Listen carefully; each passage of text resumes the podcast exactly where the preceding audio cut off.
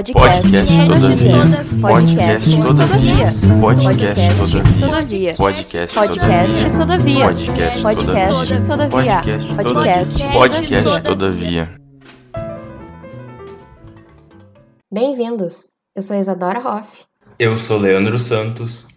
E eu sou a Luísa Moscato. E esse é o podcast Todavia. No episódio de hoje, o nosso segundo convidado da série especial Egressos, professor Bruno Ramos Mendonça, doutor em filosofia pela Universidade Estadual de Campinas, falará sobre lógica e informação. Primeiro, né, Bruno, agradecer a tua presença aqui, cara, muito obrigado pela disponibilidade do teu tempo. Eu que agradeço vocês. E para começar, né, gostaríamos de explorar algumas memórias da tua formação no FSM. É, tu fez graduação e mestrado, né? Conta pra gente um uhum. pouco da tua experiência no curso, pontos altos, pontos baixos, pontos elogios, críticas, sugestões, enfim. Uhum. Na verdade, quando, quando vocês me passaram assim um roteiro das questões, eu dei uma viajada no tempo, assim, né? Porque é, é, faz muitos anos, né, que eu que eu, eu fiz, eu, eu tive na FSM, né? Fiz graduação, fiz mestrado na FSM. É, como eu estava dizendo antes, né, eu sou natural de Uruguaiana e eu, eu, eu fui para Santa Maria, vivi em Santa Maria em 2004, 2005, 2005, começo de 2005. E, e, e depois demorei ali uns dois anos e eu, eu primeiro tentei fazer, na época eu desenhava, então eu queria ser desenhista, mas eu não sabia bem como fazer isso. E depois eu acabei desistindo, daí fui fazer alguma coisa que de fato servisse para trabalhar. E daí eu era meio porra louca, eu fui fazer filosofia, né? E daí passei, daí, daí, fui, daí em 2007 comecei a fazer o curso de filosofia, né? Mas, mas era, mas assim, é, a universidade, não só a Universidade de Santa Maria, mas a universidade no Brasil era muito diferente naquela época, né? É, em aspectos positivos e também aspectos negativos, né? Então, por exemplo, primeiro ano que teve cotas na FSM foi 2012, né? 2012 que foi inaugurada ali a, a, as cotas na FSM. Teve toda uma discussão ao longo de muitos anos sobre se o Enem ia ser aceito como critério de aprovação, né? Para cursos na FSM, mas as, as cotas foram, foram é, instauradas em 2012, né? 2012 ou 2013, agora estou um pouco incerto aí. Então, mesmo a, a, cara do curso, a cara assim do, do corpo discente era diferente, né? Quando eu entrei no curso em 2007, eu me lembro que num, num universo de 40 alunos, mais ou menos, é, nós éramos, acho que cinco ou seis alunos que não eram brancos. Então era é, assim, era um universo muito diferente, né? E nesse aspecto a universidade mudou muito, né? Mesmo que a gente esteja vivendo um momento de muito, é, muito retrocesso agora, né? É, ainda, vamos dizer, colhe os frutos de muita, é, muitos processos de democratização da universidade aconteceram aí ao longo das últimas duas décadas, né? E fez com que a universidade tivesse, mudasse a sua cara, né? De certa maneira, né? E isso foi um aspecto, é, um aspecto diferente, até negativo daquela época, né? E também pensando em outro lado, assim, eu acho que assim o curso de filosofia ele é um curso normalmente conservador, né? A gente está falando de uma disciplina que tem uma tradição de dois mil, três mil anos, né? E, e, e, é uma disciplina que bebe muito da sua fonte histórica, né? É, então ele tem, uma, tem quase como uma tendência natural a ser conservador mas é, o curso de filosofia que eu fiz naquela época, ele era um curso que ainda era muito é, concentrado em cânone, no cânone clássico, né? Tipo, assim, você tem muitas e muitas disciplinas sobre Kant, tem muitas e muitas disciplinas sobre filosofia antiga, e, e não que essas coisas não sejam importantes, mas é, o curso que eu fiz ele, ele pecava por outro lado em não prestar atenção que a disciplina está se modificando e que a gente tem é, outras demandas também de estudo.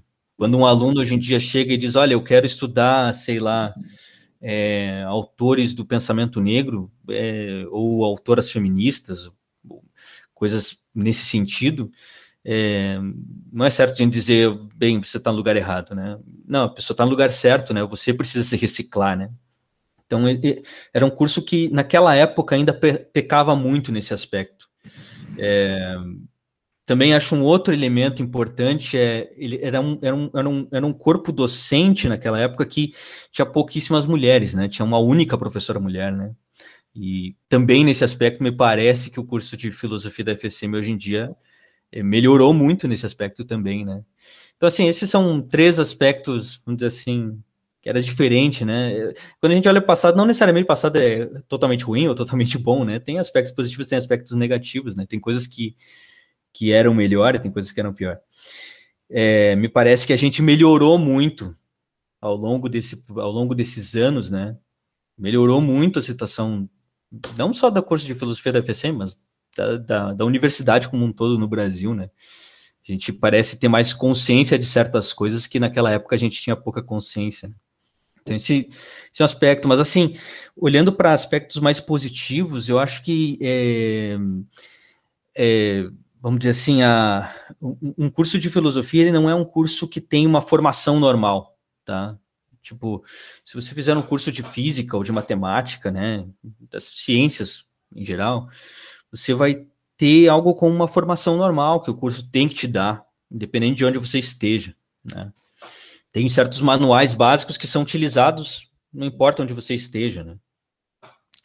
Mas a filosofia não tem isso, né? A filosofia é uma, uma disciplina que ela é de fato um arquipélago, né? tem diferentes pontos de iniciação, pontos de introdução, tem diferentes treinamentos que você pode ter ali, e isso pode te formar um filósofo desse tipo ou daquele tipo, né? E, e, um aspecto muito positivo, assim, no curso que eu fiz, né, é, naquela época, na FSM, é, é, que ele era um curso já muito plural, ele, ele pretendia ser muito plural, diante de um certo debate que foi forte no século XX, né, na filosofia, que é o debate entre filosofia analítica e filosofia continental. É, não dá para dizer, por exemplo, que você na FSM você ia ter um curso só de filosofia analítica, ou você ia ter um curso só de filosofia continental, onde os professores iam é, virar o nariz para certas coisas. Não, isso não acontecia de fato. De fato, ali você tinha um curso que era plural, no sentido de que figuras que eram muito refer... É, eram é, pessoas que eram tinham uma, uma, uma, liderança muito forte dentro do departamento, né? Elas não pensavam o curso dessa maneira, não pensavam a filosofia dessa maneira, né? Tipo, estou falando aqui do professor Ronai, em especial, né? Que tinha ali uma, uma, uma centralidade, uma liderança, as pessoas de fato é, é, viam ele como uma referência em de como se deve pensar filosofia, como se deve fazer filosofia, e ele próprio não tinha essa visão, né? Então, é, é, ali era um, era um curso onde é, você ia ter boas aulas de filosofia analítica, você ter boas aulas de lógica, mas ia ter também boas aulas sobre Heidegger, ia ter boas aulas sobre filosofia transcendental, sobre fenomenologia, sobre diferentes momentos da história da filosofia. Então, era um curso que ele era muito plural e você, de fato, alcançava uma, uma, uma formação que era rica nesse sentido, né? Só para dar um, uma, um, um, paralelo aí, depois, quando eu fui, quando eu fui fazer meu doutorado na, em Campinas, depois a gente vai chegar nesse ponto, né? Mas lá eu tive uma outra experiência de, de departamento onde você tinha uma, uma guerra, basicamente, entre filósofos continentais e filósofos analíticos professor. É, é, há uma, há lá uma, uma, uma, divisão até mesmo geográfica entre a filosofia analítica e a filosofia continental. Não ficam no mesmo prédio, né? Você não, não, não, não, você não, não, não tem aquele encontro diário com seus colegas que são de outras linhas de pesquisa. Nem o ar se mistura. Visão. Desculpa, não, não ouvi. Nem o ar se mistura. Nem o ar se mistura, né? Então, exato. E, e, e, isso não tem na FSM, né? Na FSM, uma coisa que era muito legal era o, o corredor da filosofia, né? As pessoas estavam ali diariamente e se encontravam, né? E pessoas que não estavam estudando os mesmos assuntos, mas só aquele, aquele ambiente social, né? Tão importante para a universidade, né? Aquilo era uma coisa muito, muito rica na, na, na, na, na UFSM. E também acho que um outro elemento, se eu estiver falando muito, vocês me cortem, viu? Mas é, um outro elemento também que era, era muito legal, assim, é, naquela época, que é, falando um pouco mais sobre esse aspecto social, né?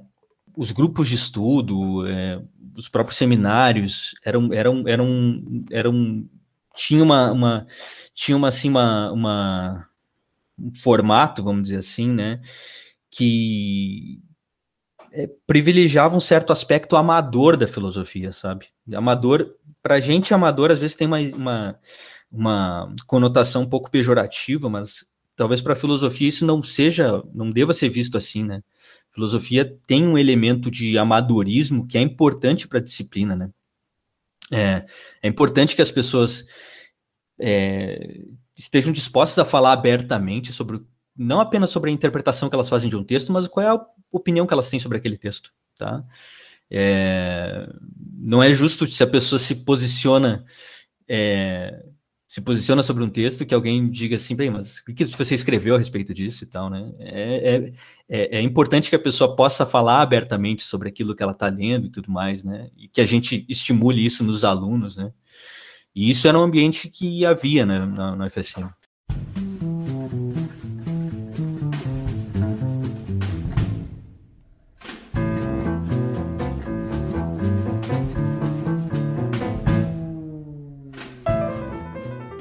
FSM. fui checar aqui, na verdade, a UFSM ela iniciou a política de cotas, de cotas raciais em 2007.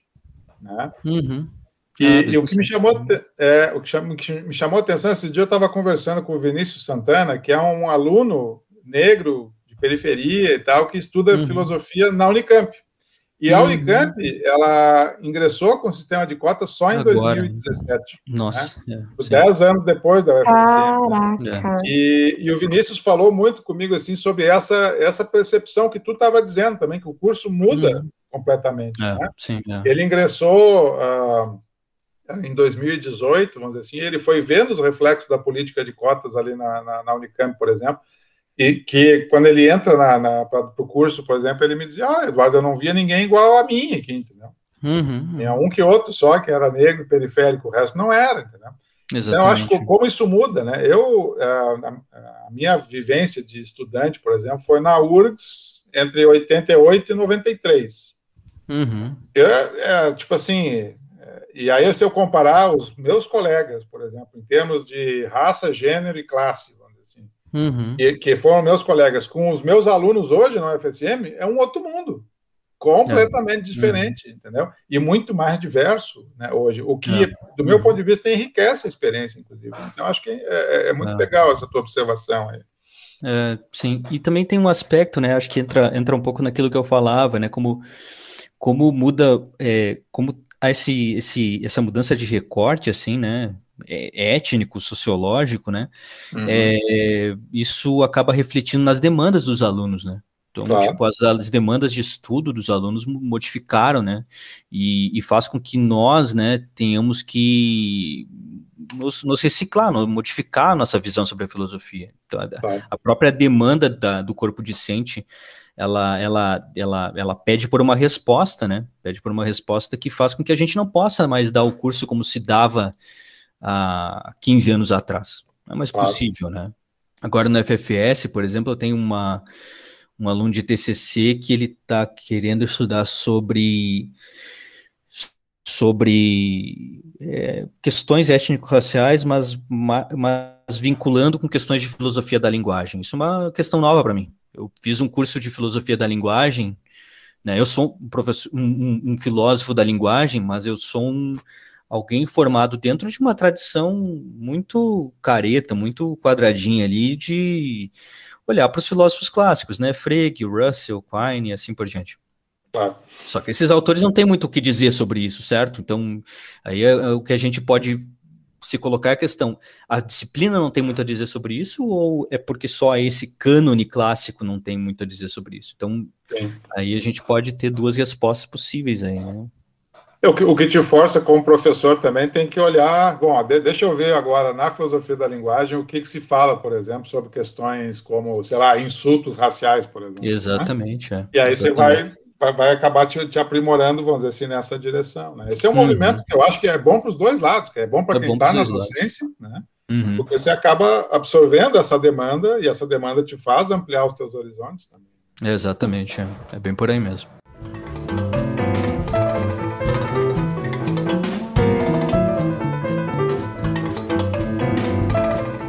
Então, Bruno, tu já falou alguns aspectos da tua experiência ali na Unicamp, já que tu fez doutorado lá, né, com o professor Carnieri, que, aliás, recebeu o prêmio CAPES de tese do ano em 2019. Meus parabéns. Obrigado. Tu podia especificar mais para nós como é que foi essa transição de Santa Maria para Campinas?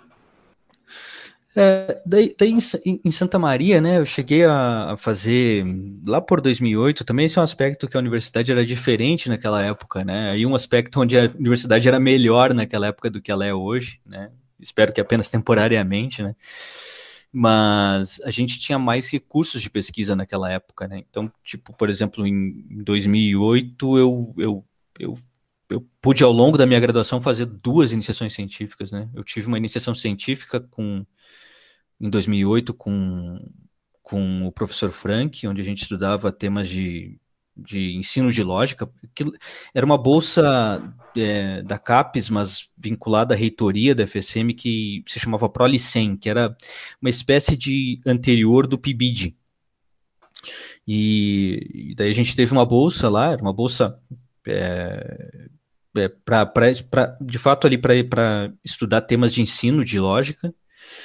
E depois eu, eu, eu tive ainda uma bolsa PIBIC daí do CNPq, é, também era um valor, eram 300 reais, acho, naquela época.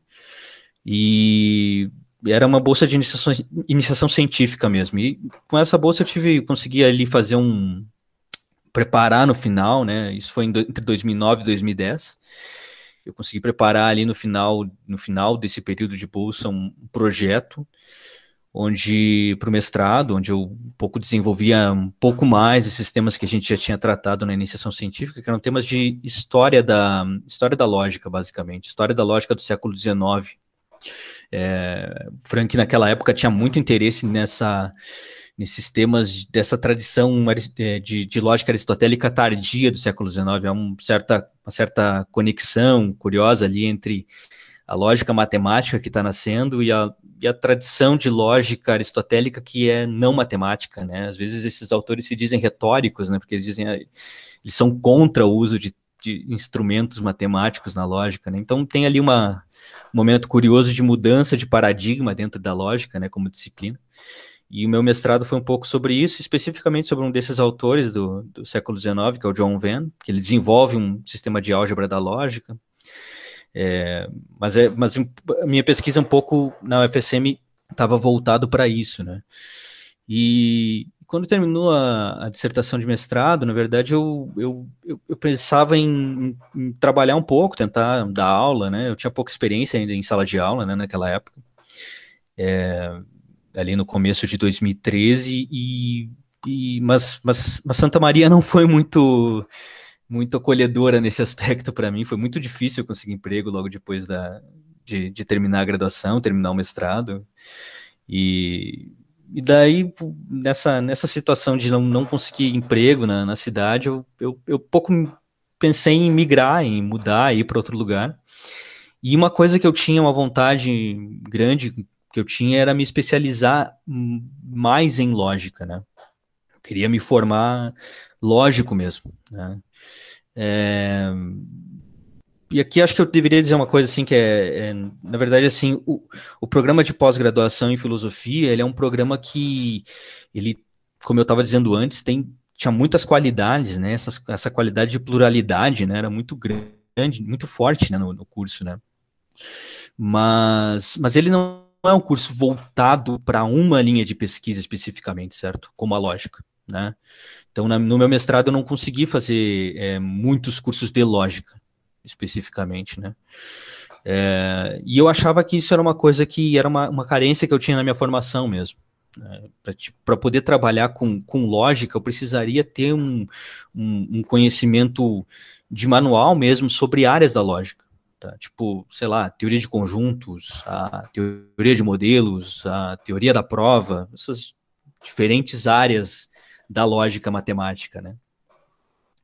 É, e isso, isso a UFSM não, não, não podia me oferecer e não tinha pretensão de me oferecer, certo?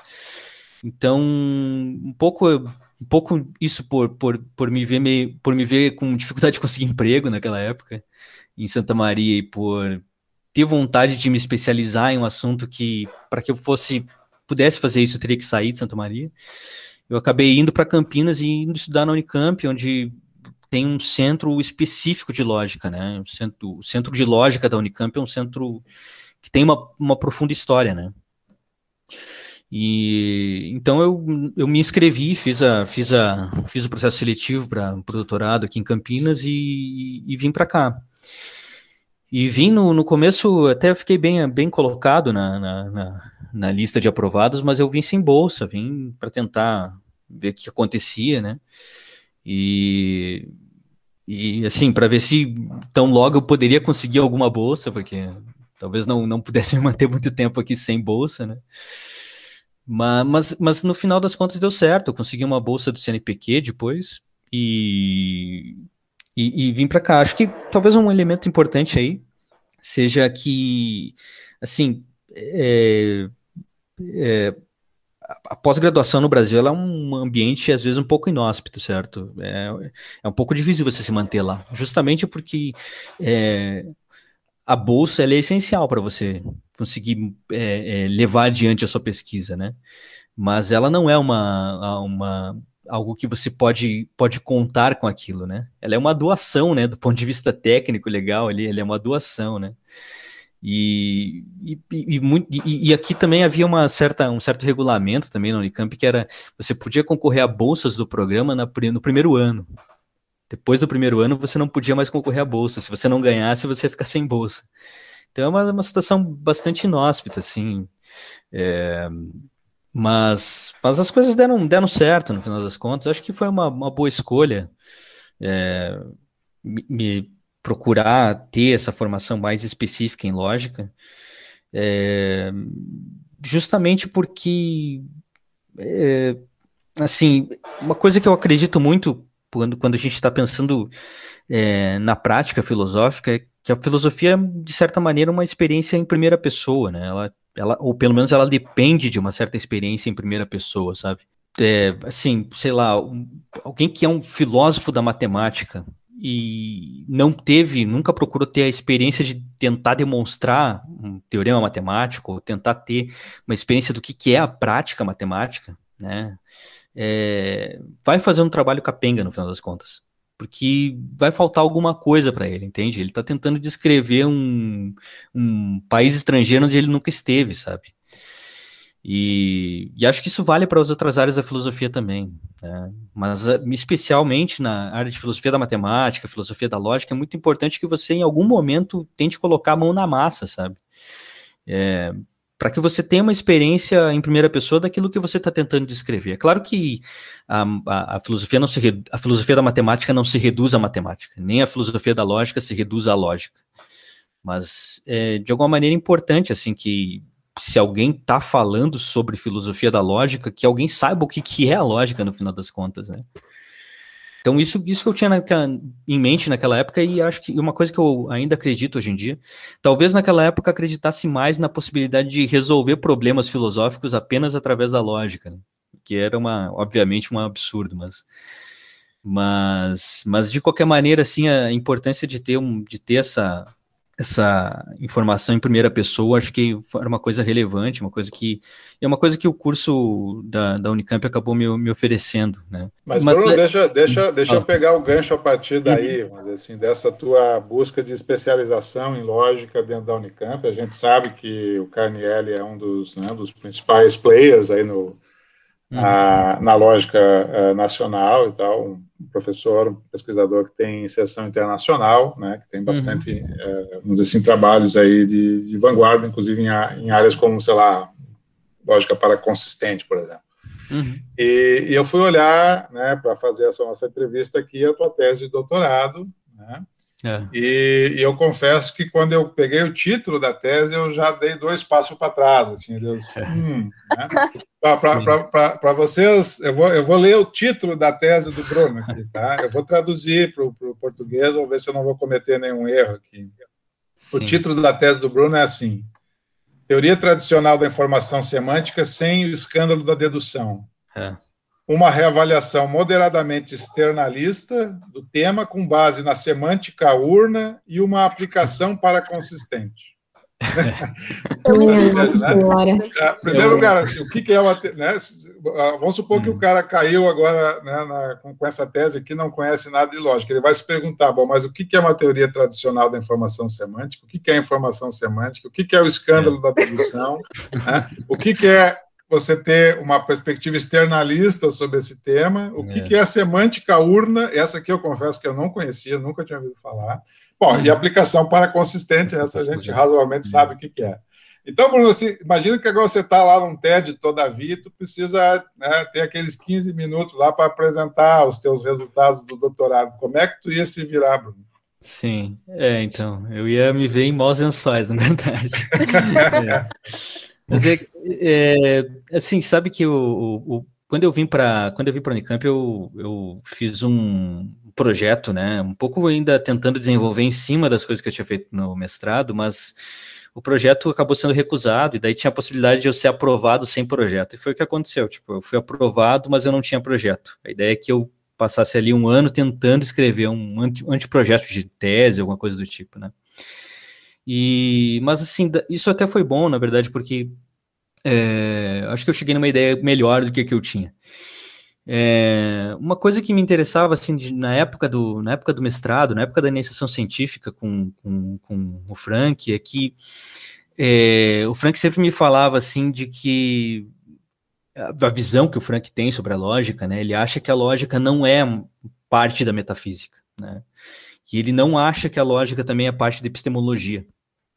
Então, assim, normalmente quando a gente dá aula de um curso introdutório de lógica, a gente fala para o aluno que lógica trata de argumentos, a lógica estuda o conceito de verdade e assim por diante.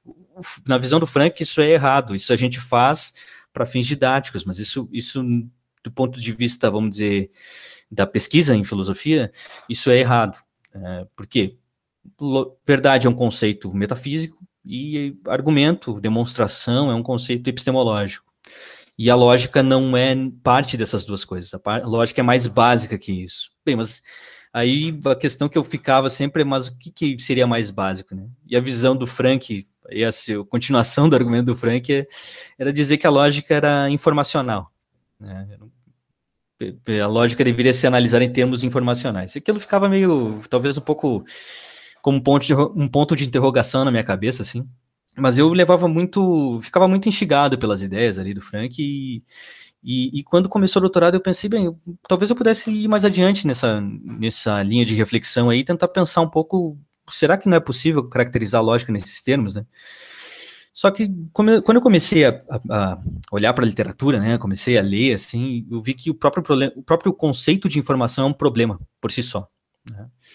Ele não, não há muita clareza sobre a própria natureza do conceito de informação. E a área de filosofia da informação é um todo um tópico de debate é, cada vez mais relevante na filosofia atual. Então, a minha tese de doutorado era era sobre era, era sobre o conceito de informação. Claro, tem toda uma literatura sobre o conceito de informação, tem uma série de problemas específicos lá dentro, e eu procurei focar num deles que dizia respeito mais especificamente à lógica mesmo, né, que é qual é o grau de informatividade, vamos dizer assim, que está associado a demonstrações matemáticas, a demonstrações lógicas, né? Quer dizer, o, certamente quando o matemático demonstra pela primeira vez a validade de um teorema, ele aprendeu alguma coisa com aquilo, né? É, é falso dizer, como gostaria de dizer o Wittgenstein no Tractatus, que na lógica não há surpresas. Há sim, há muitas surpresas na lógica, sem dúvida. Nós nos surpreendemos com a lógica, sim, e com a matemática também ao contrário do que nos dizia Wittgenstein.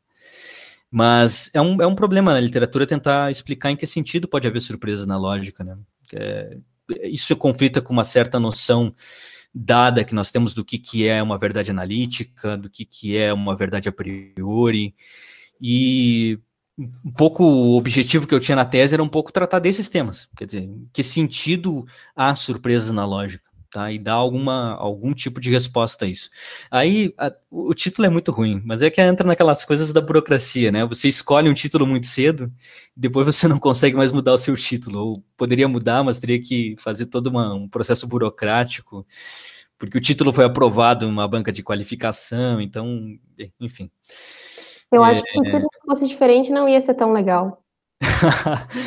não sei, é, talvez, talvez, talvez pudesse ter sido um pouquinho mais curto, né? Bruno, tu toparia renomear a tua tese como surpresas na lógica? Não.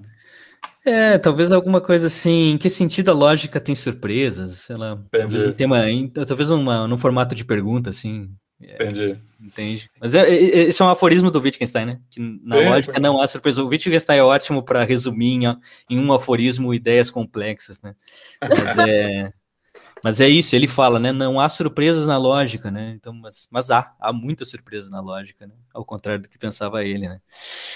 É, mas, mas daí esse era um tema que, que me interessava, né? Hoje, hoje em dia, eu ando mais interessado mesmo no conceito de informação, tentar caracterizar o conceito de informação de maneira a dar conta de uma, uma, uma provocação que o Fred Dretske faz num livro dele chamado é, Knowledge and the Flow of Information, né, um livro de, da década de 80 dele, onde ele coloca uma questão assim, acho que o Dretske, na, na tradição de filosofia analítica, ele é um dos primeiros filósofos a se dá conta que nós vivemos uma época é, que nós poderíamos chamar que a gente vive numa era da informação, né?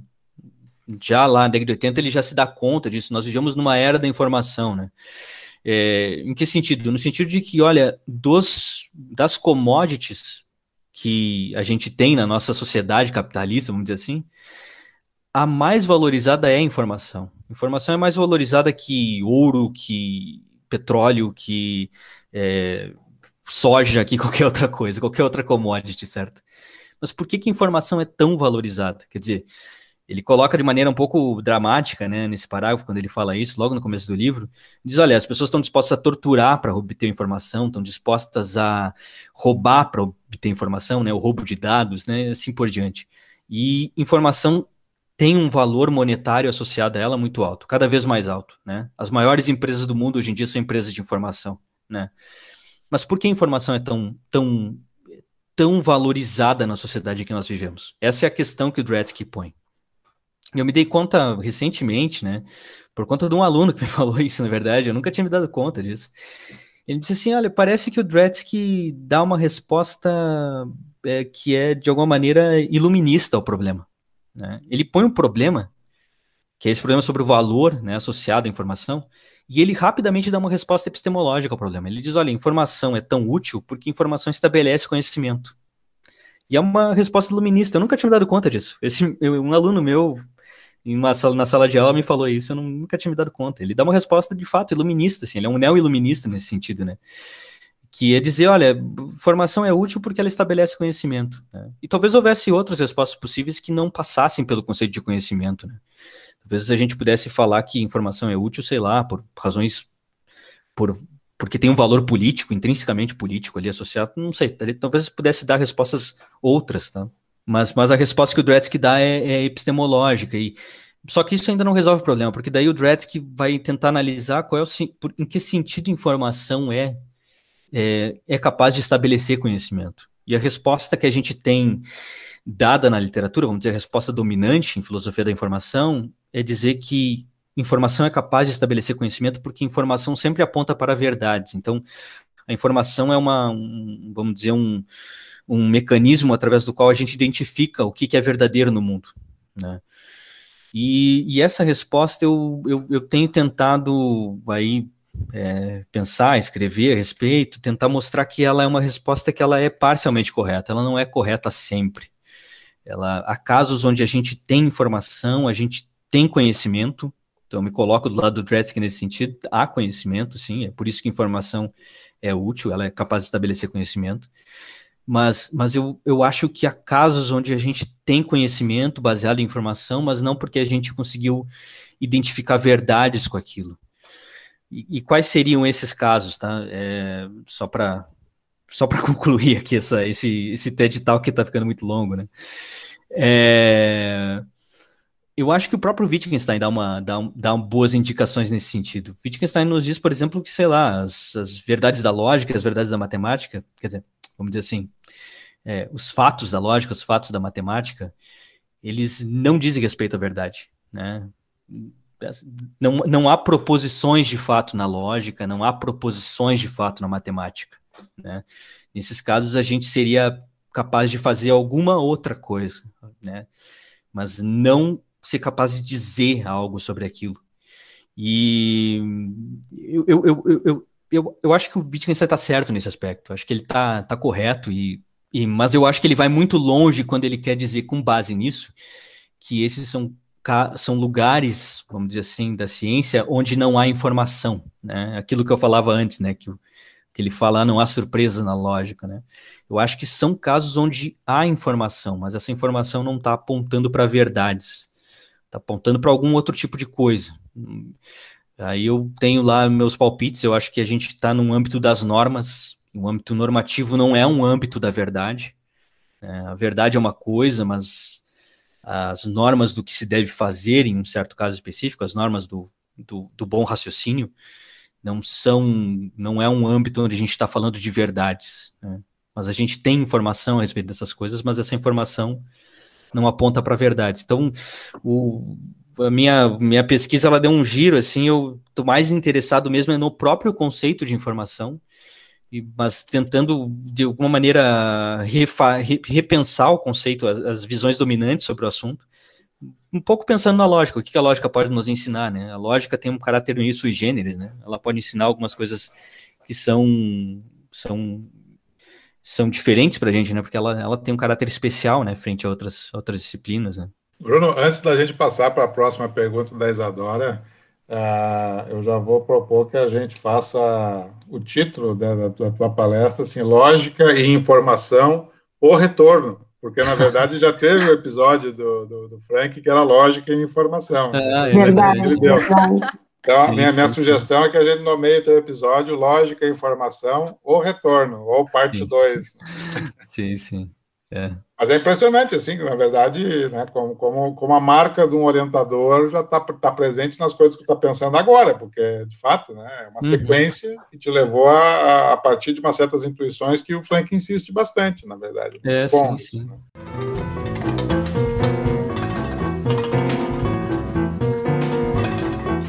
É, eu achei interessante que a informação ser a tua teu centro de pesquisa, porque a informação, é, pensando pelo ponto de vista do testemunho, é, depende de outra pessoa, né? E uhum. pessoas são complexas. Pessoas uhum. morrem. Da mesma forma que pessoas matam por informação, pessoas morrem por uhum. informação. Uhum. Então, é muito complicada é, é. a informação por testemunho, porque é, tu, vamos dizer que tu consegue pesquisar, tu consegue chegar, é, num, na teoria, né? Tu consegue chegar ao mesmo, ao mesmo ápice da informação que essa outra pessoa, mas isso te requer tempo, e tempo, a gente, é, nós somos mortais, nós queremos tudo agora, para já. Uhum. Então, é, informação por testemunho corta muito essa todo o trabalho que uma pessoa é, vai é, ter, né, para Uhum. Sei, lá, chegar onde ela quiser, né? Informação leva a, inúmeras coisas. Sim. É, tipo, eu, eu acho que é interessante esse aspecto que você colocou, né? Tipo, tem um, um, acho que um debate assim que é importante no caso da no caso do, da filosofia da informação, que é importante não apenas para filósofos, né? Mas é o próprio debate sobre a, a desinformação, né? A gente vive numa sociedade, a gente vive na era da informação, mas a gente vive numa sociedade que é permeada por é, desinformação também, né? Acho que a, a, um, um, dos grandes, vamos dizer assim, um dos grandes pontos aí quando a gente reconhece que a gente vive numa era da informação é notar justamente que a gente está mergulhado em uma série de, sei lá, dados que algumas coisas de fato configuram como informação, elas são capazes de estabelecer conhecimento e algumas coisas não configuram como informação, né? Elas são desinformação, são coisas que parecem informação, mas não é. É nos levam a, ao erro, vamos dizer assim, em termos genéricos, né? De nos levam ao erro, né? É, e aí acho que uma grande questão para o filósofo é tentar explicar justamente esse que estão tentando dizer o que, que é informação, né? é, e como ela é capaz de estabelecer conhecimento, uma, da, uma das questões ali associadas seria justamente conseguir dar esse, esse ponto de corte entre o que, que é informação e o que, que não é informação. O que, que é, de fato, é, algo que é capaz de aumentar o nosso conhecimento e o que é fake news, vamos dizer assim, né? É, eu acho que a resposta, até uma, acho que, por exemplo, quando a gente fala em fake news, ou fala em pós-verdade, né? Como, como também se, se, se fala às vezes, né? É, alguns epistemólogos que estão tentando caracterizar esses conceitos, estão tentando explicar esse fenômeno que parece um fenômeno novo, né? Um fenômeno típico dos, das ferramentas de comunicação que nós temos hoje, né? Esse fenômeno da desinformação que nós experienciamos agora, né? É, alguns epistemólogos que estão pensando sobre esse assunto, eles, eles, eles parecem pressupor essa concepção dominante sobre a natureza da informação e dizer, olha, nesses casos a gente está lidando com desinformação porque essas coisas nos apontam para falsidades e não para verdades. Então, aquele que espalha desinformação, ele espalha mentiras em um certo sentido. Ele espalha coisas que são falsas, né? Ele quer que as pessoas acreditem em falsidades. Né? Eu sempre falo com um amigo meu, eu gosto muito de usar o Twitter, né? Então, falo, converso muito com um amigo meu lá do Twitter, o Ernesto. Eu digo para ele assim, ele também tem interesse nesses assuntos. Eu, eu digo para ele, olha, eu acho que isso é parte da história, isso não é a história completa, né? Porque justamente a gente sabe isso é, por outras, outras razões também. É, há casos, obviamente, em que alguém está mentindo, alguém está dizendo algo que não acredita e está passando aos outros porque quer que os outros acreditem naquilo. Tá? Ou seja, está falando algo que a própria pessoa acha que é falso, mas ela passa adiante aquela, aquela coisa que parece informação, porque ela quer que as pessoas acreditem em falsidades, né? Então ela desinforma nesse sentido. Isso é uma maneira hum, é, típica, né, de, de, enganar, né? É uma maneira típica de enganar, mas não é toda a história, nem não é a única maneira em que alguém pode enganar outra pessoa, certo? Também há casos, e talvez esses sejam os casos mais é, relevantes para a gente entender o momento que a gente está vivendo, assim, e entender certos fenômenos políticos que estão acontecendo, né? É, há casos em que a pessoa ela não está passando adiante coisas que ela acredita serem falsas. Na verdade, ela está passando adiante coisas que ela não tem nenhum interesse no valor de verdade daquilo. Por isso são casos onde não é que a pessoa está falando falsidades, mas está falando coisas que, em algum sentido, não têm valor de verdade. Né? Na filosofia da linguagem, quem nos apresentou essas ideias né, foi um filósofo americano chamado Harry Frankfurt. Né? Ele diz que há casos de engano, de embuste, onde a pessoa não está mentindo, mas a pessoa está dizendo baboseira. É, ele usa uma a expressão em inglês é bullshit, né? Foi traduzido para o português, eu não sei quem traduziu o livro mais, mas por falar merda. Né? Eu não acho a tradução muito boa, ela é literal, mas não, não é tão boa. Acho que é, são casos onde a pessoa está falando baboseira, a pessoa está falando. É, é, tá jogando conversa fora, tá falando algo que não que não deve ser avaliado pelo seu valor de verdade, mas tem tá cumprindo outros papéis linguísticos ali. Tá querendo é... dar pitaco, né? O famoso tá querendo dar pitaco. É, mas, mas no sentido de que, vamos dizer assim, é... outra expressão horrível, né? Mas a pessoa tá querendo, de alguma maneira, construir uma certa história, uma certa narrativa, mas não que ela acredite naquilo de fato. Tipo, quando um político vem, vai adiante e fala que é, o coronavírus é apenas uma gripezinha, mas os seus próprios parentes se vacinaram para o coronavírus isso mostra que ele não acredita que o coronavírus é uma gripezinha e, e talvez ele nem queira fazer com que as outras pessoas acreditem nisso. Ele só está querendo, de alguma maneira, vencer uma disputa verbal, saca? E, e, e, e, se a gente pensa nesse tipo de desinformação, um caso onde a pessoa não está tentando levar outros a acreditar em uma falsidade, mas sim está tentando cumprir algum outro outro papel linguístico ali, que seria talvez isso que eu disse, né, de tentar vencer uma disputa verbal, é como se a coisa ficasse apenas nos limites da disputa verbal, não importa não importa as consequências reais daquilo, as consequências factuais daquilo. É, quando a gente pensa nesse tipo de desinformação, assim, eu acho que pensar informação como verdade não ajuda muito. É, eu acho que a gente tem que ter um outro conceito de informação, é um outro tipo, um outro, é uma, um outro tipo de informação que está faltando nesses casos, né? Não é exatamente informação sobre a verdade, porque não é que a pessoa está preocupada com passar adiante coisas que são falsas, mas é, verdade e falsidade não cumprem nenhum papel ali. Então, o que está cumprindo papel. Aí eu acho que o que está cumprindo papel é uma informação sobre a lógica. A pessoa não tem nenhuma preocupação sobre as consequências lógicas daquilo que ela fala. O, do, que, do, o que, que, se segue daquilo, o que, que não se segue. Às vezes se diz assim, por exemplo, é, falando novamente desse político, que eu prefiro nem mencionar, né, porque gosta de perseguir as pessoas depois, é, ele, por vezes ele, na terça-feira ele fala uma coisa, na quinta-feira ele fala outra, e tanto faz, né, o ministro dele agora estava na CPI falando.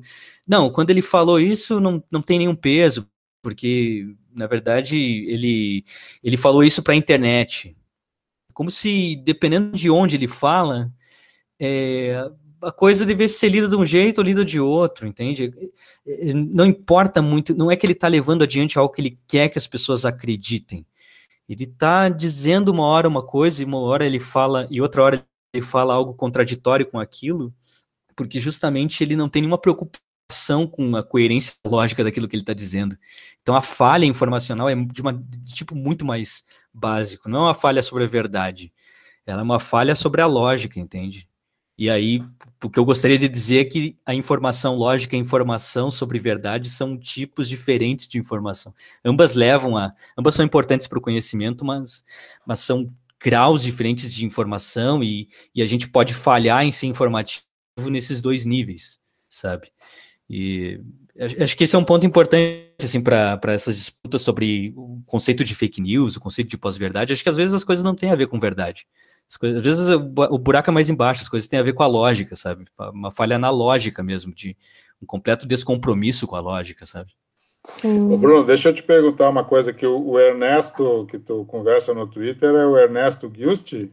É, o Ernesto Giusti, né? Ah, então já, deixa eu fazer uma propaganda aqui. Tu sabe que um dos perfis que eu, que eu mais é, aprendo, vamos dizer assim, no Twitter é com o Ernesto Giusti. O Ernesto ele é professor da Unicentro e é. ele tem tiradas sensacionais. Assim. É, sim, é, sim, é, é de um bom humor e de uma inteligência Uhum. sensacionais. Então fica a propaganda aqui, já fica meu agradecimento ao Ernesto também. Sim, sim, sim. Eu não conheço ele pessoalmente, é aquelas pessoas que a gente conhece pelo Twitter. É, pelo Twitter, é, exatamente. E, e, fica meu agradecimento ao Ernesto aqui, porque é um dos bons momentos em rede social é ver é. as coisas que o Ernesto está dizendo. Agora ele acompanhando a CPI da Covid, então tá uma festa. É demais, é verdade.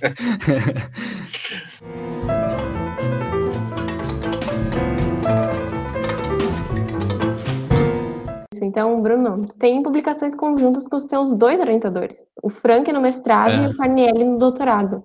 Isso não é muito comum na filosofia. Tu acredita que é um caminho a ser mais explorado? Então, eu acho que é, no caso do Frank, é, as coisas aconteceram, tem acontecido muito naturalmente, né? A gente continua publicando, trabalhando junto, né? Agora mesmo a gente tem um artigo submetido para uma um evento internacional, Diagrams, que é, é sobre, sobre diagramas especificamente. Então a gente, a gente tra tem, trabalha muito junto já faz muitos anos, né? Desde, desde a época do mestrado, né? Mas o nosso primeiro trabalho que a gente publicou junto foi em 2014, se eu não estou enganado. Eu já tinha saído do mestrado. É, então ali as coisas aconteceram de maneira muito natural, assim, a gente tem interesse nos mesmos assuntos, ele, ele tem um grande interesse em conceito de informação, a gente não necessariamente concorda sobre, sobre esses assuntos. Eu acho por exemplo, essas coisas que eu estou dizendo para vocês, ele, ele não acha que ele concorda, mas, mas eu acho que isso é muito saudável, assim. É, eu acho que até é interessante quando as pessoas escrevem trabalhos e elas não necessariamente têm a mesma opinião sobre o assunto. É, é isso, isso dá uma, uma dá um outro, um outro sabor para o texto depois, né? É, é interessante escrever trabalhos com pessoas que você é, tem um interesse comum por, pelo tema, claro, você está numa discussão, está no debate com a pessoa, mas você não necessariamente concorda com ela, né? Isso é muito legal, assim. Isso é uma, uma coisa que eu, eu tenho que agradecer muito a, a colaboração do, com o Frank, que faz aí, muitos anos que a gente vem trabalhando junto. Mas com, com, com o Walter foi um pouco diferente, porque o Walter, a gente tem um trabalho publicado junto, mas é é, é, um trabalho que daí vincula com temas de lógica para consistente, que é uma coisa. É, esse é o, área de assunto é, específica do Walter. Ele, ele gosta muito desse assunto, trabalha muito sobre esse assunto, né? É, e, e aí é, por isso que o título da minha tese é muito grande, mas lá tem uma parte que eu falo, tem uma aplicação para consistente. Eu tentei, eu fiz a besteira de tentar no título resumir os conceitos chaves da tese, e, e daí o último capítulo tem uma coisa sobre lógica para consistente, e, mas foi uma das poucas coisas que eu estudei, que eu trabalhei sobre lógica para consistente. Eu não me considero um especialista em lógica para consistente, apesar de que me convidam para resenhar trabalho de lógica para consistente ou participar de banca, mas eu, eu não me considero um, um, especialista na área. Acho que o fato de ter estado na Unicamp, o fato de que as pessoas que estão lá trabalham sobre lógica para consistente, dificilmente vai ter alguém lá que não trabalha sobre lógica para consistente, fez com que eu, por osmose, me, me familiarizasse com o assunto. Né? Você escuta tanto o assunto que você se familiariza um pouco com aquele, com aquele tema, né? E eu acabei que eu escrevi um artigo com ele, mas foi, acho que ali foi mais por acaso. Não, não, não foi uma colaboração que a gente de fato levou mais adiante depois, né? Mas com o Frank, não. De fato, o tema da informação é um tema que a gente vem se dedicando juntos há, há muitos anos. Né? A gente não necessariamente tem as mesmas opiniões sobre o assunto, mas a gente tem um interesse comum e isso faz com que a gente continue trabalhando, né? É, eu acho que isso, isso pode ser sim produtivo, é, mas, mas nesses, termos, nesses termos, sabe, de, de, de, ser uma coisa que aconteceu naturalmente. Às vezes, às vezes o orientador ele não, não trabalha nos mesmos assuntos do, do orientando, né? Às vezes acontece, então, às vezes é, seria um pouco forçar a barra, né? Querer, é, sei lá, publicar sempre junto, qualquer coisa do tipo, né?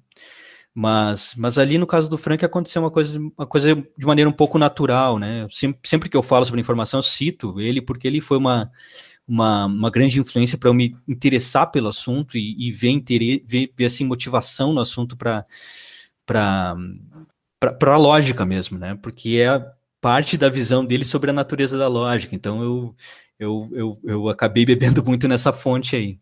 Mas foi uma coisa que aconteceu meio naturalmente mesmo.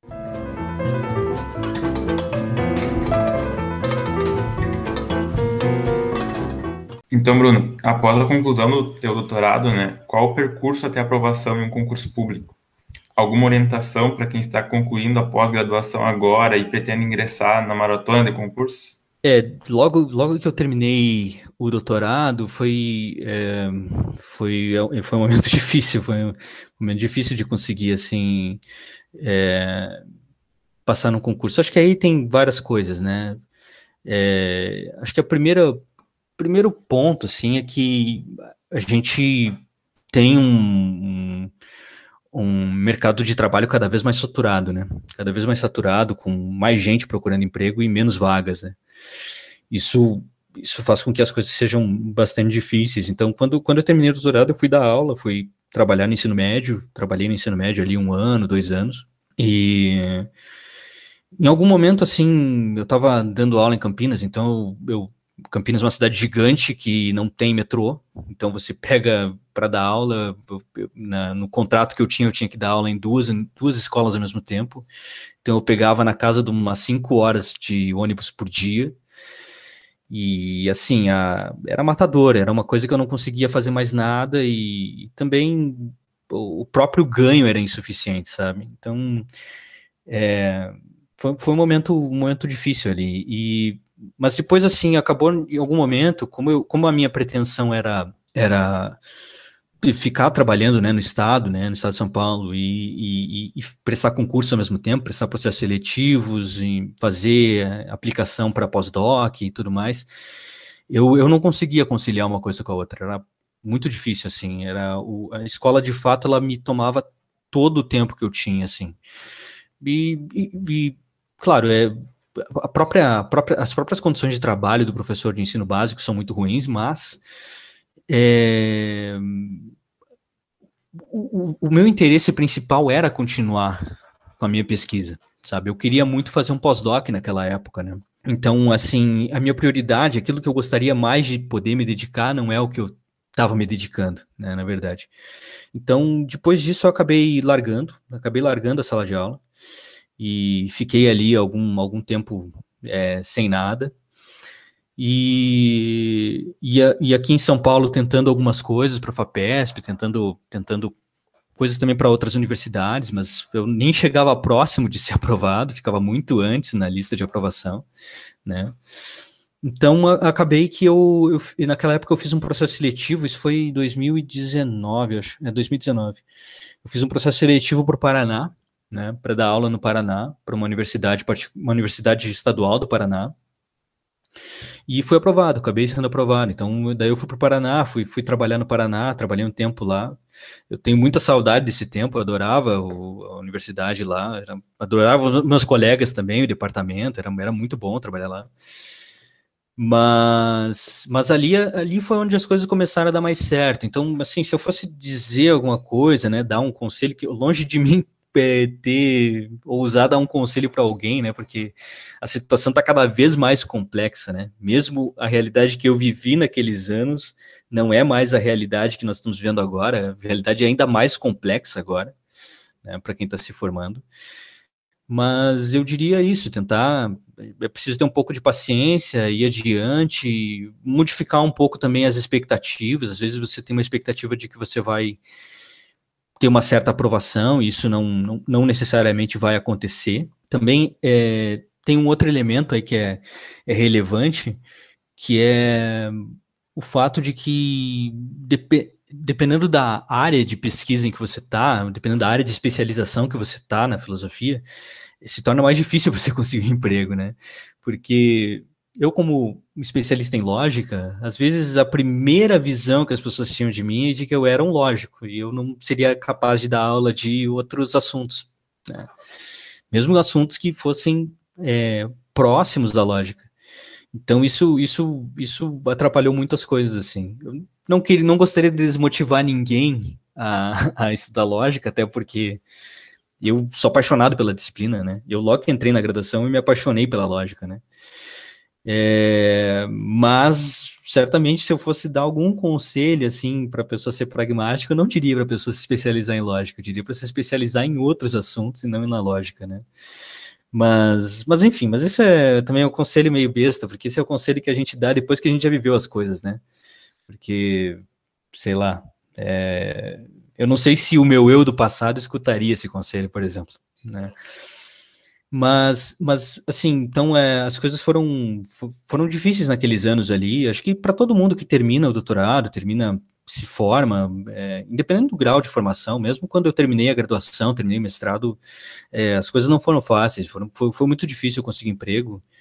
E, mas é preciso um pouco tentar, assim, ir adiante, tentar, né, fazer, fazer, fazer ali um esforço. É, mas depois, daí depois que eu passei nesse, nesse processo seletivo, fui dar aula e tal, né, e, e daí a minha, isso é uma coisa curiosa, porque daí a minha, minha esposa, ela teve, ficou grávida, daí eu tive uma filha, né, tá agora com um ano. E, e daí por conta disso eu acabei fazendo é, um concurso na UFFS, né, que foi um dos últimos concursos, né, que teve aí para a área de lógica. Talvez não tenha concursos para a área de lógica tão cedo. E, e a sorte foi que a minha filha estava para nascer, porque daí eu resolvi fazer o concurso, porque senão eu não ia fazer nada, né? E mas isso é, é assim, por isso que eu, eu digo que é, eu, eu acho que eu não me, não me considero capaz de dar conselho para alguém, não, porque justamente eu acho que eu sou o último representante de uma de uma certa é, uma certa trajetória de formação e de inserção no mercado de trabalho que vai deixar de existir no Brasil, a não ser que as coisas mudem radicalmente, né? E tomar, torço eu para que mudem sim, e espero que mudem, e faço militância para que mudem sim, mas é, sendo realista, tudo indica que não. Né? Tudo indica que a gente vai por um caminho de uma mudança na, no, no, acesso ao, ao, serviço público e no acesso mesmo ao mercado de trabalho em filosofia, pensando em termos mais gerais, que vai dificultar o acesso às pessoas, né? É, muitos dos meus colegas que fizeram mestrado, fizeram doutorado, talvez não cheguem até a sorte que eu tive de passar no concurso público para trabalhar numa universidade federal para poder se dedicar à pesquisa e tudo mais. Isso, isso faz com que eu não, não, não me sinta assim é, à vontade para dar conselho para alguém. Eu acho que a gente vive um momento muito, muito difícil e que a gente precisa tomar um pouco de consciência de que é um momento muito difícil mesmo, sabe?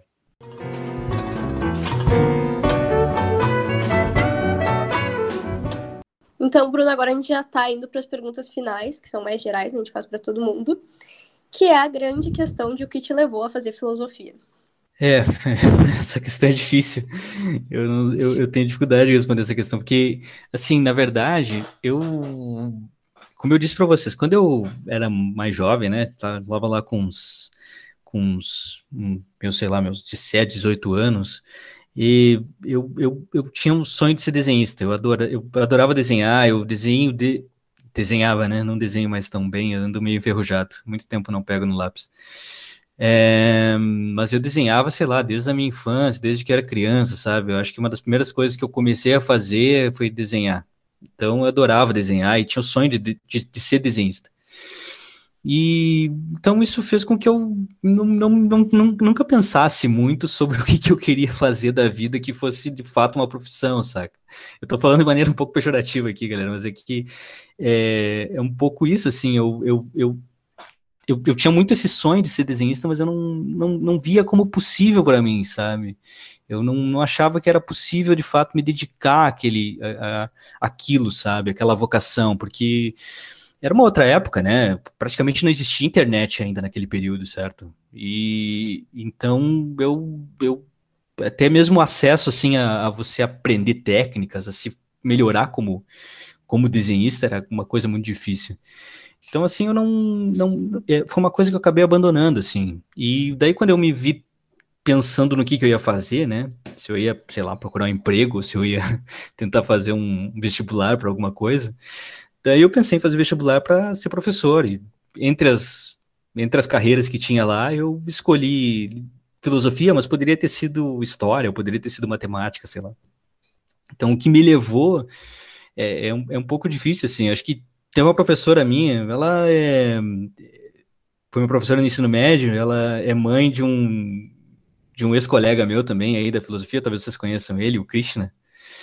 É, ela, ela foi minha professora no ensino médio e ela dizia que eu tinha muita, tinha muita vocação para filosofia, que eu deveria fazer filosofia. E, mas assim, também acho que uma coisa, né? Eu sempre digo isso para as pessoas, é, de fato, assim, quando na, eu tive a sorte, né, na minha infância, de na, em casa, assim, e, e ter sempre acesso a, a, livros, né? Minha mãe e meu pai tinham, tinham muitos livros em casa. É, a família da minha mãe e do meu pai, eles são, era uma família de classe média e tal, mas é, uma coisa que tinha em casa eram livros. E tinha livros de filosofia, então tinha República de Platão, tinha, é, sei lá, livro do Sartre, tinha livros de diferentes autores, sabe? Schopenhauer. E eu me lembro, assim, de com, sei lá, entre tinha uns 13, 14 anos de ler a República, entende? Então eu, eu tinha de fato uma, uma familiaridade com a disciplina, assim, uma coisa, talvez uma familiaridade ainda mal, mal refletida, mas eu tinha uma familiaridade de ler coisas de filosofia já da minha adolescência. Então, assim, de fato era uma possibilidade para mim fazer filosofia. Mas é como eu digo, eu de fato não pensei muito a respeito. Eu poderia ter feito outras coisas. o que de fato eu queria fazer era uma licenciatura porque eu queria ser professor. E mas daí quando eu, quando eu entrei na filosofia, assim, no primeiro semestre eu fui ter um curso de filosofia da linguagem com um professor que era meu professor na época, trabalhava em Santa Maria na época, o Dirk Greiman. E, e o Dirk fez um, assim, ele fez um, preparou um curso para o primeiro semestre de filosofia, mas sem pensar exatamente na sua audiência, né? Ele fez um curso super pesado, passando por todos os clássicos da, da filosofia da linguagem no século XX. E eu, assim, um aluno que recente tinha saído do ensino médio, via aquelas coisas e achava que era portuguesa, não entendia nada do que estava acontecendo. E aquilo me frustrou muito no começo, eu achava que eu não estava entendendo por que, que eu estava vendo aquelas coisas, porque não parecia filosofia, não parecia a, a filosofia, pelo menos a visão, a, pré, a visão prévia que eu tinha do que era filosofia, certo? E, mas assim, acho que o, que o que me salvou no curso ali foi que no segundo semestre, né, de 2007, ou já foi em 2008, agora talvez a memória me, me falhe, assim, mas eu fiz um curso muito bom com o professor Ronais sobre, sobre filosofia da linguagem, sobre um livro de filosofia da linguagem que eu sempre que posso eu trabalho com os alunos, que é um livro do Tugendhat, o Lições Introdutórias à Filosofia Analítica da Linguagem, onde ele procura fazer. O livro tem lá uma, o título introdutório, mas não é um livro introdutório. Mas ele procura fazer uma coisa que me ajudou muito naquela época, que é motivar a filosofia da linguagem. Procurar explicar por que, que os filósofos estão fazendo isso que parece português. Não parece filosofia da não parece filosofia, certo? Parece um estudo da linguagem, por que, que eles estão fazendo um estudo da linguagem? E, e, lá ele vai explicar isso, fazendo ali um diálogo com uma tradição filosófica que vem de Aristóteles e passa pelos filósofos modernos e tudo mais. Ele dá grandes saltos temporais tal, né? Ao longo dos anos, lendo o livro, eu cada vez tenho uma visão mais crítica do livro, mas, mas naquele momento o livro foi uma coisa que me, me, me salvou no curso, assim, porque ele, ele me fez entender um pouco certas coisas que eu estava vendo e que estavam me instigando, mas eu não entendia bem o significado delas, né? que era basicamente lógica e filosofia da linguagem. E, e esse curso do, do Ronai fez com que eu, a partir dali, passasse a, a entender a disciplina. Eu me apaixonei pela disciplina e continuei. Então, se você responder a tua questão assim, eu diria que o que me fez entrar na filosofia não é tão relevante, sabe, para mim. Eu, eu, entrei na filosofia meio por acaso, mas talvez o que é relevante é o que me fez me manter na filosofia, sabe? Essa ali encontrar alguma coisa que de fato me, me fez me apaixonar e, e, e, e fez, a, fez aquilo ter muito significado para mim, sabe? Em outros momentos eu cheguei a pensar em trancar o curso, ainda na graduação, né? Cheguei a pensar em trancar o curso para fazer matemática, mas é porque eu, eu, eu ia muito bem nas disciplinas formais eu achava que talvez, talvez aquilo de fato fosse o caminho que me, que me que fosse é, sei lá, exercitar de maneira mais plena ainda a minha vocação, sabe? Mas, mas eu acho que não, assim, eu acho, eu acho que eu acho que eu fiz bem em, em continuar na filosofia, sabe? Então, acho que isso, acho que é o, o, que, o que de fato me manteve ali é que de fato relevante, sabe? Às vezes a gente tem também essa dificuldade, né?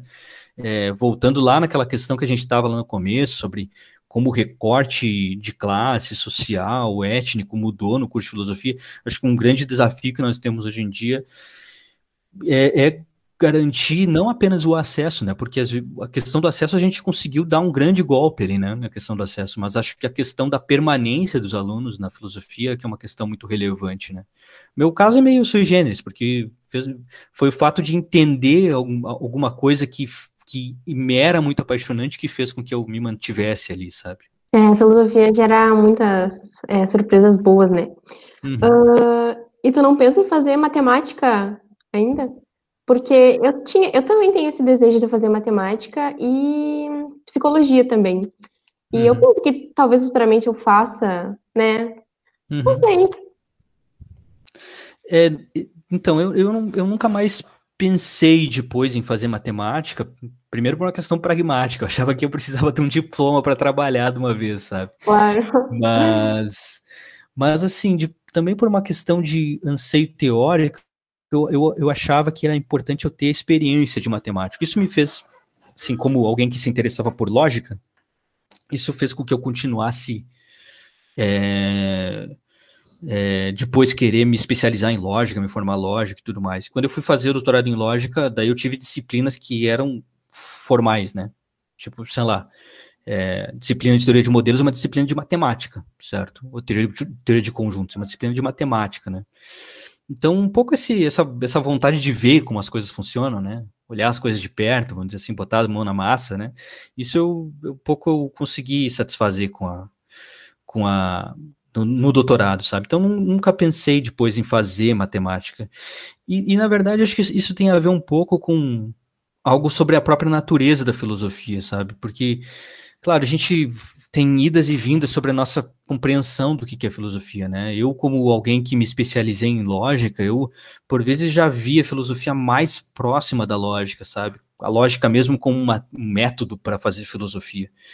Hoje em dia eu não, não, não tenho essa visão mais. Eu acho que a, a, a, lógica ela é uma disciplina irmã, entende? Você, você, principalmente em algumas áreas da filosofia, você precisa conhecer um pouco de lógica para avançar. E, mas não basta ser um bom lógico para ser um bom filósofo. Acho que é um, é um erro que a comunidade lógica em geral ainda cai, né? Não vou apontar o dedo para meus colegas, mas assim, acho que é um erro, um erro difundido, pensar que basta ser lógico. Quando eu fui para o CLE, por exemplo, muitos dos meus colegas não eram formados em filosofia, eles eram formados em matemática ou engenharia, né? E havia essa visão de que os alunos da matemática, eles, de alguma maneira, era a formação básica que você precisava ter. Acho que isso é uma, um preconceito que tem se desfeito nos últimos anos, de pensar que você não precisa ter uma formação filosófica para fazer boa filosofia. Acho que o que cada vez mais tem se mostrado é que bom trabalho em filosofia ele exige que você tenha um bom treinamento filosófico. E isso uma, um curso de graduação vai te dar. Não, não quer dizer que alguém que não tem o curso básico em filosofia não possa é, ser um bom filósofo. Não quero dizer isso. Mas quero dizer sim que ter um, fazer um curso de filosofia vai lhe ajudar muito nesse aspecto, entende? Então não acho que é uma é, é uma disciplina que pode ser reduzida a outra coisa. Mas por vezes eu pensei isso, por isso que eu pensei em fazer matemática e tal. Mas, acho que acho que é um erro, acho que não não, não está correto.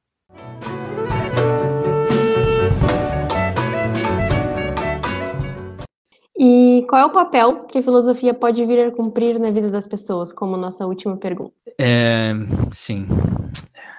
Eu, eu acho assim que a, a, a filosofia ela, ela tem uma, um aspecto um pouco sui generis, sabe?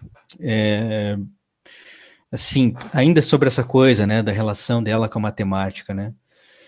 É, acho, por exemplo, quando eu, quando eu fiz doutorado, né, é, haviam lá, haviam disciplinas básicas que eu deveria fazer que são pressupostos para que você seja um lógico. Você precisa, vamos dizer, ter certos conhecimentos básicos ou ter um certo treinamento, ter uma certa, uma certa habilidade prática, quase que uma habilidade prática, para que você seja um lógico, entendeu? Tipo, na matemática isso acontece também, né? Tipo, você precisa, vamos dizer assim, aprender certas técnicas de demonstração, quando você está diante de um certo problema lógico, especificamente lógico, você precisa é, ter um certo know-how de como se demonstra aquilo, ou como se poderia mostrar que aquilo é falso, e assim por diante. Há uma certa, vamos dizer, há uma certa institucionalização da disciplina, e que faz com que alguém que trabalha naquela disciplina, ou que pensando de acordo com aquela disciplina, é, deve seguir dentro de certos trilhos, sabe? É, há uma são, a lógica, tal como outras ciências, faz sentido falar de algo como uma ciência normal, entendeu? Você precisa aprender certas técnicas básicas ali que algum, vai, vão ser instrumentais para a pessoa que estiver lidando com aquilo. Mas eu acho que isso não existe na filosofia. Na filosofia não tem isso. Na filosofia você pode ter um treino filosófico, ter um treinamento filosófico, mas diante de um problema filosófico não existe algo como a maneira de tratá-lo ou e, e, e, não é claro também quando você chega numa resposta. Na, na lógica, com maior assim, com maior ou menor grau disso, é, existe. É, provado o teorema, o teorema está demonstrado. Tá? Pode haver erros no meio da demonstração, e daí às vezes você tem que repassar a demonstração para ver se você não fez alguma passagem inferencial ali que não valia de fato e tal. Isso pode acontecer. Né? Mas, mas existem, existe, existe idealmente um momento onde está demonstrado e existem técnicas, uma certa prática normal na disciplina que vai te levar aos resultados. Tá? É, na filosofia não existe nada disso, né? A filosofia é um terreno do, do pensamento livre, assim, de certa maneira, porque diante de um problema filosófico, o que, que você pode fazer e o que, que você não pode fazer? Em princípio, tudo. Não tem nada que esteja é, impedido antes. Então é uma forma de é uma forma de investigação teórica muito diferente de qualquer outra coisa, sabe? Muito diferente de qualquer outra coisa. É, então, assim, é, o que, que, eu acho que a, a, a, filosofia pode cumprir na vida das pessoas é colocá-las nesse nessa forma de pensar, sabe? Nessa forma de, de investigar, nessa forma de refletir. Eu não sei se a filosofia depois tem algum papel instrumental, quer dizer, se essa se essa essa essa experiência de liberdade do pensamento que a filosofia te dá, se isso pode ser útil para outras coisas. Eu não sei, eu tenho dúvidas se isso pode ser útil para outras coisas. Se é possível esperar que ah, indivíduos que estudam filosofia vão ser melhores em tais e tais áreas, vão ser depois profissionais melhores. Eu, eu tenho dúvidas se isso é verdade, eu não sei se é verdade. É, acho que a filosofia me tornou melhor para fazer filosofia, para estudar filosofia. E então eu, eu acho que o papel que a filosofia pode cumprir na vida das pessoas é um papel que tem um valor em si mesmo. Acho que, tipo, é valioso estudar filosofia, é valioso pensar sobre filosofia, mas é valioso justamente porque essa experiência é valiosa, entendeu? É tipo como a experiência estética, a experiência da arte, não é, não tem valor para outras coisas, tem valor em si, entendeu? Ver um bom filme, ver uma, uma boa obra de arte tem valor em si, uma coisa que tem um valor intrínseco e também a filosofia é, é, ser capaz de pensar filosoficamente, se colocar em uma discussão filosófica, tem valor por si só. Né? É um, algo que dá prazer por si só. E é só isso, acho que é, é, isso que a filosofia cumpre na vida das pessoas, sabe? Mas, de qualquer maneira, assim, eu não acho que é uma coisa. É, que ela é uma coisa que poderia ser isso e poderia, ou poderia ser qualquer outra coisa. Justamente porque ela tem uma característica muito especial, muito única, que é essa coisa da experiência da liberdade de pensamento. Eu acho que nenhuma outra é, área de investigação teórica te dá, vai te, te, proporciona essa experiência de liberdade de pensamento que a filosofia te proporciona. Então, nesse aspecto, eu acho que é uma experiência muito única, assim. Às vezes eu estou dando aula para os alunos, eu, eu agora, né, eu fiz uma atividade aí de recuperação para os alunos, eu propus o seguinte, olha, eu não quero que vocês me respondam é, é, uma questão sobre interpretação do texto. Não é isso que eu quero que vocês façam. O que eu quero que vocês façam agora é tentar levantar alguma objeção possível a esse texto. Daí tiveram alunos que não não conseguiram ir adiante mesmo. Eles, olha, professor, me indica alguma coisa para ler, eu não tô, não tô entendendo o que, que tem que fazer. Mas basicamente o que eu estou pedindo para eles é a experiência mais genuína da filosofia, que é tentar avaliar se algo é correto ou falso, de, com que instrumentos? Bem, com todos à disposição. Você pode usar o que você quiser para fazer isso. Não tem algo básico, entende? Na lógica não é assim. Na lógica, se você vai provar um teorema, se você já tem treino lógico, né? Você sabe mais ou menos por onde você deve ir, entendeu? Quais são as técnicas que você deve utilizar e tudo mais, tá? E existe uma técnica que vai te levar ao bom resultado. Mas na filosofia não existe isso. Na filosofia, diante de, uma, de um problema filosófico, você vai é, deve avaliá-lo, deve avaliar se aquilo está correto, incorreto, ou, ou outros tipos de avaliação possíveis daquela questão, né? Por exemplo, dizer se é um pseudo problema ou não é. é você pode utilizar o que você quiser. Né? É de fato você está num terreno de liberdade de pensamento que você não tem em nenhuma outra área da ciência, né? Nenhuma outra área da investigação teórica, né? Vamos dizer assim. Né? Então é, ela tem, tem uma, uma característica muito sui generis que faz com que ela seja muito valiosa, é uma experiência que é insubstituível por qualquer outra coisa, né?